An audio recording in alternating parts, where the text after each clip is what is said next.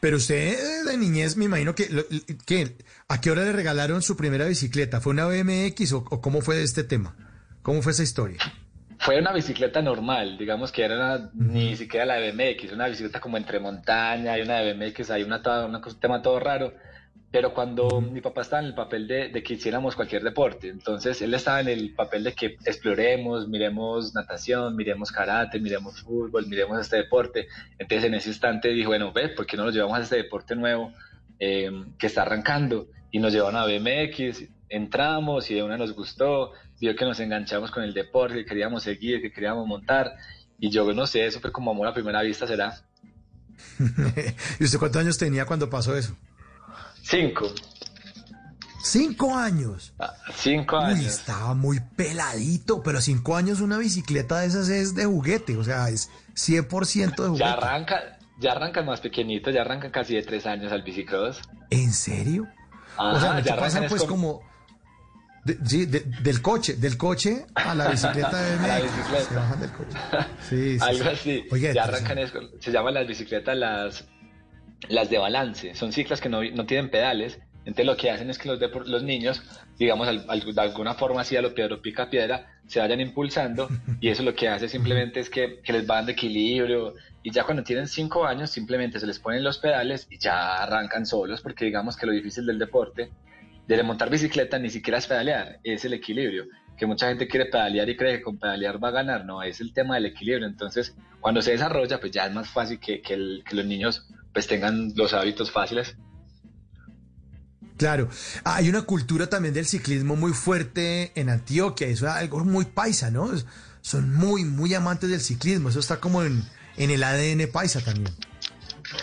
Yo no sé la verdad, te diría que, que es algo como, como normal que, que, yo siento, porque siempre he vivido acá en Medellín y, y pues toda la vida hemos tenido como como es eh, inculcarle a hacer deporte. En este caso, pues a mí me dieron por meterme al tema del, ciclismo. Igual uno a esa no decide qué quiere estar. Y a nosotros nos quedó gustando el tema del ciclismo y ahora estamos todavía en esta vaina. Eh, bueno, y, después de los cinco años, eh, ¿en qué momento ya le regalaron la bicicleta de BMX que ya tenía como un, como un tinte o, una pinta un poquitico más profesional? eso fue cuando ya, ya comenzamos en el tema del club entramos a los semilleros, hicimos todo el semillero y ya dijo, ¿usted quieren seguir? Y, nosotros dijimos que sí, y algún momento, un día a otro, apareció una cicla en la casa, yo la vi en la mañana así que estaba guardada, y yo, ¿eso es de quién? ¿Qué es esta vaina tan bacana? ¿A quién se la van a dar? Porque a mí no me dijeron nada, ¿y dónde está mi bicicleta? Y resultó que era para nosotros, que era un regalo, y fue algo bacano porque también es, eso, yo creo que eso también enamora el deporte, que uno de alguna manera pues vaya recibiendo que el casquito nuevo, que el, uniforme, que el viaje. Entonces creo que eso es lo que la uno también como enamorando de las cosas. Pero cuando usted dice que era para nosotros, ¿qué era para sus hermanos y usted? sí, yo tengo un hermano mayor y un hermano menor. El hermano mayor, pues fue el que comenzó conmigo, que es Alex. Eh, él comenzó conmigo en el bicicross, entonces fue los dos los que nos, nos compraban la bicicleta y pues porque en ese caso pues los dos estábamos iniciando pues como todo ese tema deportivo. Él en la primera competencia se cayó y ya no siguió. Entonces yo creo que también los deportes están hechos eh, para algunas personas, no para todo el mundo. Entonces yo creo que de alguna forma el mismo deporte se encarga de, filtrar a quienes pueden seguir o tienen las condiciones para seguir. Claro, la perseverancia, ¿no? Porque es que uno, uno se distingue. Yo siempre muchas veces he dicho que en Colombia uno trabaja en degradé. Uno empieza en un trabajo con toda y eso llega temprano y eso está feliz. Y a los seis meses le preguntan el trabajo y qué más. Bien, Como que, en cambio el deporte tiene que rendir uno, bueno, y también en el trabajo, o sea, de principio a fin, hasta que uno pasa la carta de renuncia, hasta el final como que con las botas puestas siempre, ¿no, Carlos Mario?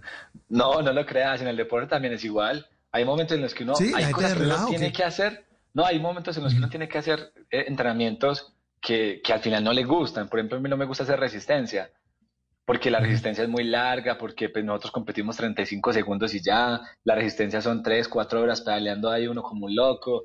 Entonces uno dice, pucha, eso cansa mucho. Entonces de alguna manera uno dice, listo, esta es la época para hacer eso, ya después no va a estar. Entonces de alguna manera uno sabe que, en qué momentos va, a estar de esa manera. Entonces creo que así es todo, incluso la vida, el trabajo, todas las cosas. Hay cosas que no le gustan a uno, pero sabe que hay que hacerlas.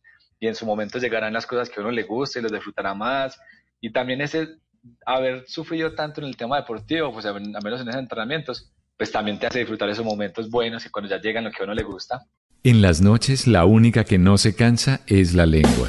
Por eso, de lunes a jueves a las 10 de la noche empieza Bla Bla Blue con invitados de lujo. Le saluda la chilindrina. Soy Bonnie Cepeda. habla Michelle Brown. Yo soy Liz Pereira. Checo Acosta, el príncipe del carnaval. Soy Claudia Bamón. Los saluda Alfredo de la Fe. Yo soy María. Con buena música, con historias que merecen ser contadas, con expertos en esos temas que desde nuestra casa tanto nos inquietan y con las llamadas de los oyentes que quieran hacer parte de este espacio de conversaciones para gente despierta. Bla Bla Blue, de 10 de la noche a 1 de la mañana. Bla Bla Blue, con María Macausla, Simón Hernández y Mauricio Quintero. Bla Bla Blue, porque ahora te escuchamos en la radio.